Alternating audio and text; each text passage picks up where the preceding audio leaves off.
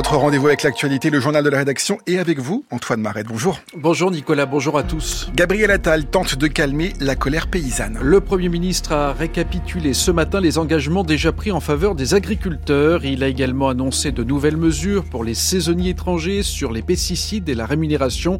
Nous décrypterons ces annonces et nous ferons le point sur les réactions côté syndical. Dans la séquence interview de ce journal, nous reviendrons sur l'opération de police internationale contre Logbit. Ce groupe cybercriminel, nous en parlerons avec Damien Bancal. Il est journaliste spécialisé des questions de cybersécurité, fondateur du site zatas.com. La France s'apprête à panthéoniser aujourd'hui Misak Manouchian et 23 de ses compagnons d'armes. Et parmi les personnes présentes à cet hommage, des membres du Rassemblement national. Une présence contestée, nous l'entendrons, par les familles de ces résistants. Et puis à la fin de cette édition, nous reviendrons sur la disparition de Roland Bertin, qui avait 93 ans. Il était une figure de la comédie française. Il avait aussi été acteur dans une cinquantaine de films. Gabriel Attal a tenté ce matin de calmer une nouvelle fois la fronde des agriculteurs un mois après le début de leur mouvement. Le Premier ministre a détaillé depuis Matignon les principales orientations du projet de loi agricole. Il entend y inscrire l'objectif de souveraineté alimentaire. Il a également exposé le suivi et l'exécution des mesures gouvernementales présentées au début du mois. Bonjour Rosalie Lafarge. Bonjour. Vous revenez de Matignon. Il y a eu des mots d'amour à l'égard des agriculteurs. Gabriel Attal place le secteur primaire au rang des intérêts fondamentaux du pays, au même titre que la sécurité et la défense. Qu'en est-il maintenant des preuves d'amour? Eh bien, le Premier ministre ne veut surtout pas laisser penser qu'il ne tiendrait que de beaux discours. Depuis trois semaines, avec mon gouvernement, nous n'avons pas cessé d'agir avec un mot d'ordre. Nous ne mentirons pas, nous ne trahirons pas, nous serons au rendez-vous de ces responsabilités. Et pour en attester, Gabriel Attal sort les chiffres. Il y avait 62 engagements, 100% des chantiers ont été ouverts. En trois semaines, nous avons abouti, ou nous sommes sur le point de le faire, pour 8 engagements sur 10. Jamais, je le dis, autant d'avancées n'auront été mises en œuvre pour nos agriculteurs en si peu de temps. Ça avance, des aides sont versées, une loi est rédigée et la simplification est engagée, martèle le chef du gouvernement. 63 arrêtés préfectoraux ont déjà été abrogés ou modifiés. Le Premier ministre promet aussi un nouveau texte pour renforcer l'insatisfaisant dispositif EGalim ou encore l'abandon redouté par les associations environnementales de l'indicateur français pour mesurer la réduction de l'usage des pesticides. Il y a un indicateur européen qui existe bah, il faut plutôt prendre cet indicateur européen qui est suivi par nos voisins qu'un indicateur franco-français qu'on est les seuls à suivre. Est-ce que ça veut dire qu'on renonce à notre objectif de réduire de 50% l'usage des produits phytosanitaires d'ici à 2030 Non, je viens de le réaffirmer devant vous. Nous avons entendu l'appel des agriculteurs, nous sommes en train d'y répondre, insiste encore Gabriel Attal, quitte à faire naître la critique d'un exécutif soumis aux syndicats majoritaires on ne retient pas l'intégralité euh, des euh, demandes qui sont faites. Moi, je regarde ce qui permet de renforcer la dignité de nos agriculteurs, d'améliorer leurs revenus, de simplifier leur vie et quand c'est possible, je prends les décisions. À trois jours du Salon de l'agriculture, le Premier ministre rappelle aussi qu'il ne veut pas que l'événement devienne l'otage des partis politiques, s'offrant au passage quelques tirs nourris à l'encontre du Rassemblement national, accusé d'être sur le sujet sans bilan ni cohérence. Merci à vous, Rosalie Lafarge. Le Rassemblement national, justement, Gabriel Attal euh, avait proposé un débat avec Marine Le Pen sur l'agriculture, qu'il a renvoyé devant Jordan Bardella. Commentaire amusé du Premier ministre. Marine Le Pen n'est pas très à l'aise sur ces questions-là et elle a peur que ça se voit. Gabriel Attal qui rappelle qu'il a déjà débattu à six reprises environ avec Jordan Bardella. Il fustige donc également les changements de position du RN, comme c'était le cas avec la PAC il y a quelques années ou encore la loi Egalim. Les principaux intéressés sont-ils convaincus par ces annonces faites par Gabriel Attal, eux qui attendaient des mesures concrètes avant le salon de l'agriculture? Mathilde Cariou, vous faites avec nous euh, le tour des réactions syndicales. Oui, comme souvent, elles sont vives et elles sont fermes. Écoutez Damien Brunel de la coordination rurale, il est également président de France Grande Culture. Gabriel Attal n'a rien compris du tout à la colère des paysans. C'est tellement simple. On ne veut pas d'argent. On veut donner de la rémunération à notre travail. Si on est concurrencé avec le moins 10 ans mondial, ce n'est pas possible. Pour lui, la priorité, ce sont, c'était la sortie des, accords de libre-échange. Effectivement, ça ne fait pas partie des priorités indiquées. L'autre sujet important pour ce syndicat, c'était la réduction des normes sur les pesticides. Là, ils obtiennent une avancée avec l'abandon du NODU, l'indicateur de mesure français merci, c'est bien, mais bon, concrètement, est-ce qu'on continue sur la même voie à nous supprimer tous nos produits de traitement? Si c'est pour faire la même chose, ça n'a aucun intérêt. À ce sujet, réaction opposée de la Confédération paysanne par la voix de Laurence Marandola. C'est assez scandaleux qu'on s'attache à un indicateur alors que l'objectif, il est bien la réduction des pesticides, l'abandon des molécules les plus dangereuses immédiatement. La Confédération qui, pour le reste, semble plus satisfaite que les autres syndicats, notamment sur ce projet de troisième loi Egalim. Par contre, nous dit sa porte-parole, il faut inverser le calendrier et faire du revenu des agriculteurs la priorité absolue. C'est ça qu'il faut mettre dans les prochains jours, les prochaines semaines sur l'établi et pas attendre des rapports de mission. On sait euh, l'échec qu'ont été les lois Egalim jusqu'à présent. On sait que nos prix de revient ne sont pas couverts. On ne peut pas attendre une mission d'évaluation, on ne peut pas attendre un projet de loi, une commission paritaire début d'été. C'est vraiment le sujet qui doit être mis en toute première priorité syndicat qui sera particulièrement attentif sur cette question du revenu agricole. La semaine dernière, en réunion, Emmanuel Macron leur avait parlé de prix plancher. Le terme utilisé ce matin par Gabriel Attal, c'est prix minimum. Bref, le sujet est sur la table et c'est tant mieux car c'était vraiment le mois dernier le point de départ de la crise. Merci à vous, Mathilde Cariou. La France s'apprête à panthéoniser aujourd'hui Misak Manouchian et 23 de ses compagnons d'armes 80 ans après leur mort. L'épouse du résistant fusillé d'origine arménienne par les nazis fera également son entrée au Panthéon. Et parmi les personnes présentes à cet hommage, des membres du Rassemblement national, car selon un protocole républicain qui date de 1989, tous les parlementaires sont invités lors d'une cérémonie officielle.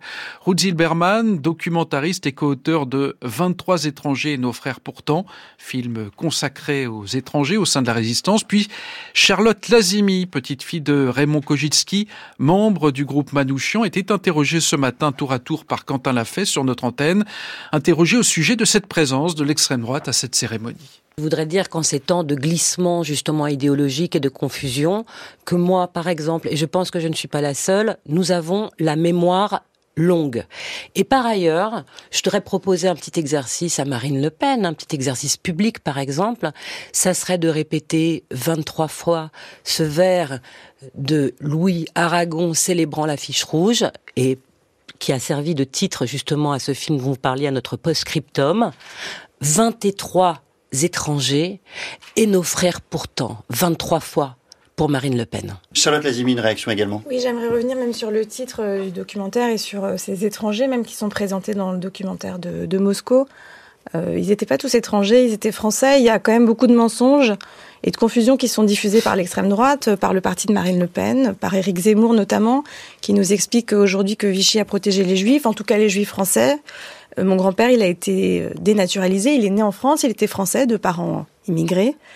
Et donc, euh, les Juifs n'ont pas été protégés sous Vichy, c'est le moins qu'on puisse dire. Ils ont été exterminés comme une bonne partie de, nos familles. Et donc ça, je trouvais ça important de le rappeler. Et si mon grand-père était encore vivant, je, pense que il, euh, il hurlerait de, dépit. Mais l'extrême droite a toujours été l'ennemi et restera toujours l'ennemi. En tout cas, euh, les, les Juifs ont été leurs ennemis et donc forcément, ils ne peuvent pas être nos amis aujourd'hui. Midi passé de 38 minutes sur France Culture, c'est l'heure de la séquence interview de ce journal, l'occasion pour nous de reparler de l'opération de police internationale annoncée hier par Europol et les autorités de 12 pays, dont la France, contre Logbit. Logbit, c'est ce logiciel qui avait été utilisé pour bloquer l'hôpital de Corbeil-Essonne en 2022, exiger une rançon, ou bien qui avait bloqué la Royal Mail britannique en 2023. On en parle avec notre invité, Damien Bancal. Bonjour monsieur. Bonjour. Vous êtes journaliste spécialisé des questions de cybersécurité, fondateur du site zatas.com. Pour commencer, pouvez-vous nous rappeler ce qu'est précisément euh, Logbit? C'est un, un logiciel malveillant, un rançongiciel comme on dit? Oui, tout à fait. On peut même l'étendre dans une espèce de constellation de la malveillance. Septembre 2019, euh, on a ce type de logiciel qui a pour mission, eh bien, dans les mains d'affiliés, parce que c'est un logiciel qui se loue, eh bien, d'être euh, mis dans des ordinateurs d'entreprise, par exemple. Le pirate va visiter euh, les ordinateurs, les disques durs, va exfiltrer un maximum d'informations, et si possible les plus sensibles, et ensuite il va tout bloquer il va prendre en otage eh bien l'entreprise et lui réclamer de l'argent pour lui rendre eh bien euh, l'ordinateur qui a été bloqué, mais aussi détruire les fichiers qui ont pu être exfiltrés. Les entreprises ne payent pas, et faut-il le rappeler, il ne faut pas payer, ça sert strictement à rien, malheureusement, il est trop tard, ils sont passés par là. Eh bien, Logbit euh, diffusait les fichiers et les documents qu'il avait pu voler sur des blogs qu'il avait créés à cet effet. Derrière ce logiciel, il y a une organisation. Que sait-on de cette organisation? Alors, ce qui est très intéressant, c'est que l'opération euh, menée hein, par 11 pays, là, voilà, hier, a permis de sortir des informations qui étaient connues, mais sous le manteau, tandis que là, elles sont définitivement officielles, et ça, c'est très intéressant. Eh bien, d'abord, on a donc un espèce de chef avec des affiliés, 193 affiliés plus exactement, de partout sur la planète, malheureusement, et qui ont eu à louer ce logiciel pour pouvoir attaquer les entreprises. Après, il y a un partage d'argent. les chiffres vont de 20 à 30% pour En chef et les affiliés se partageant le reste. Euh, c'est une véritable, euh, allez, on va vraiment parler de pieuvre, de mafia, de, de groupes vraiment constitués de criminels euh, qui avaient trouvé ce moyen de gagner énormément d'argent. Et on sait qui compose ce groupe? Alors pour le moment, les autorités, ce qui est très intéressant, c'est que dans leur opération qu'ils ont appelée opération Chronos, eh bien, ils commencent à diffuser des informations. Là, par exemple, aujourd'hui, on a appris la présence des 193 membres, affiliés, et comment ils fonctionnaient, comment ils pouvaient contacter. On voit aussi le service après-vente, si on peut l'appeler comme ça, de contact entre le pirate et les entreprises. Et très intéressant et élément très important que les autorités ont mis en avant, c'est que soi-disant, les pirates informatiques expliquaient que si vous payez la rançon, ils détruisaient les fichiers. Eh bien, il a été découvert que non, non, ils ne détruisaient strictement rien. Preuve en plus qu'ils étaient totalement menteurs. Ce qui frappe dans ce logbit, c'est que c'est un logiciel assez récent sur ce créneau. Les premières traces euh, datent de 2020 à peu près. Et euh, en l'espace de quelques années, ce logiciel s'est imposé jusqu'à être utilisé dans presque un quart des cyberattaques dans le monde. Oui. Oui, c'est exactement ça. 25% des cyberattaques de type ransomware, eh bien, étaient provoquées par Logbit. Et ce qui est très intéressant, malheureusement, c'est que on est clairement dans un marketing de la malveillance. Euh, pour avoir suivi ce pirate en chef, un Logbit Sup, euh, plus exactement, d'ailleurs, les autorités ont annoncé qu'ils allaient en dire beaucoup plus sur lui. Il faisait de la publicité euh, sur des forums russophones, par exemple. Il lançait des concours. On a même eu un concours où, voilà, pour gagner de l'argent, les gens devaient se tatouer le logo de la marque. Donc ça vous donne un petit peu l'état d'esprit et un outil qui à première vue malheureusement fonctionnait particulièrement bien. Avec mon blog, nous on a plus ou moins additionné quasiment 3000 victimes mis en pâture sur les blogs euh, de cette société malveillante. Les autorités annoncent beaucoup plus encore, sachant que par exemple les Britanniques ont 1000 clés de déchiffrement pour les entreprises qui en auront besoin.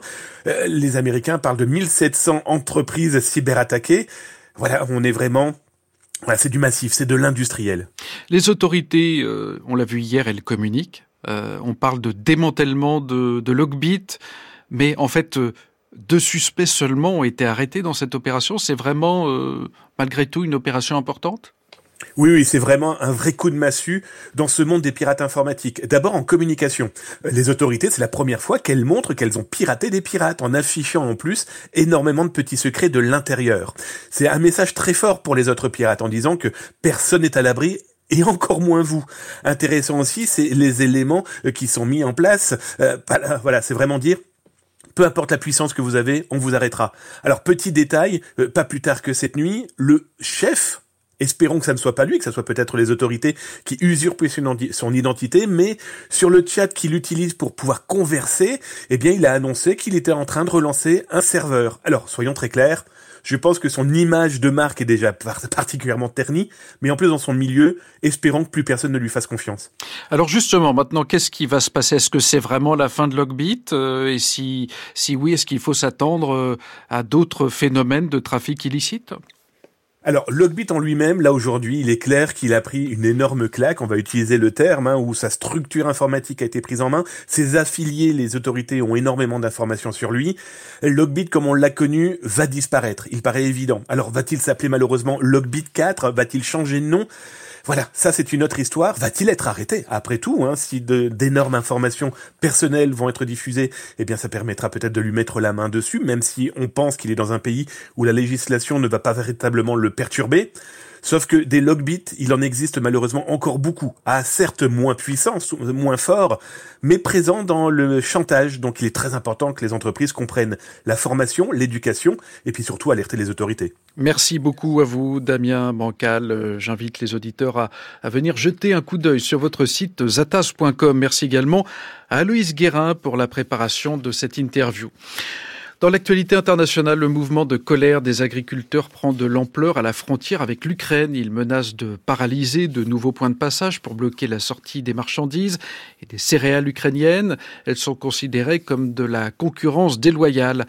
À Kiev, ce mouvement inquiète car il s'attaque à l'économie du pays déjà mal en point après deux ans de guerre et les autorités ukrainiennes tentent de réagir. À Kiev, les précisions de notre envoyé spécial Vanessa Descours. Cela faisait bien longtemps que le ministre des Affaires étrangères ukrainien n'avait pas eu d'entretien téléphonique au cours duquel la guerre n'était pas le sujet principal. L'échange avec son homologue polonais a donc tourné autour du blocage de la frontière et des marchandises ukrainiennes. Kiev s'impatiente devant ce mouvement qui prend de l'ampleur et y voit désormais la mainmise de Moscou pour expliquer la rhétorique anti-ukrainienne dans les actions et notamment dans les slogans. L'Ukraine s'appuie également sur une photo, celle d'un tracteur en tête de cortège avec une banderole claire clairement pro-russe, Poutine remet de l'ordre en Ukraine, en Europe et dans nos gouvernements, est-il écrit. À côté de cette banderole, le drapeau rouge de l'Union soviétique. Les autorités polonaises, gênées, ont aussitôt réagi et annoncent une enquête contre ceux qui ont porté ce message, reçu en Ukraine comme une gifle, alors que le président Zelensky parle du risque de l'érosion de la solidarité. La Pologne a longtemps été l'un des principaux soutiens à l'Ukraine.